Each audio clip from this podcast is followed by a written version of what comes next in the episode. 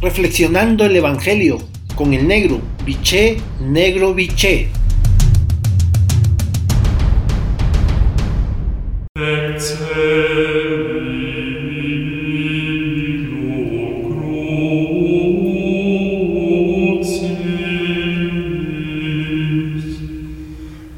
Buen día hermanos y hermanas. Hoy el Evangelio de Lucas en su capítulo 9, versículo 46 al 50, la frase central es la siguiente.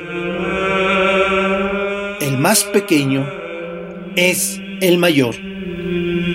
Encontramos en el Evangelio otra etapa de la vida de Jesús. Comienza el itinerario hacia Jerusalén.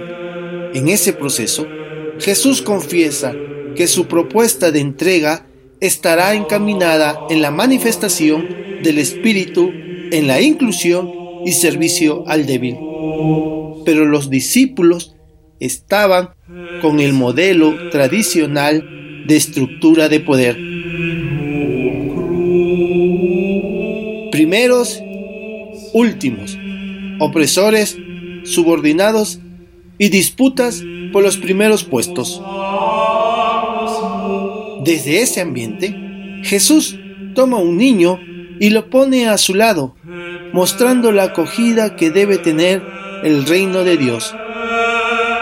Las comunidades, como fruto de su vocación, están llamadas a acoger a los pequeños desde la diaconía, es decir, servicio de corazón.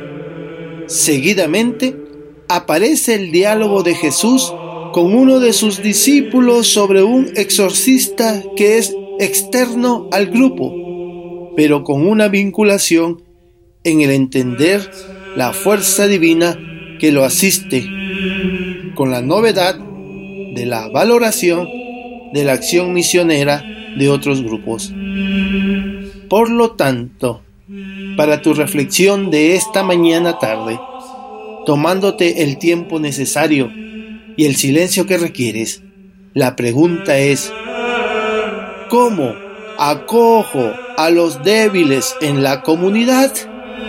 ¿Valoro los dones de otras acciones misioneras en mi entorno?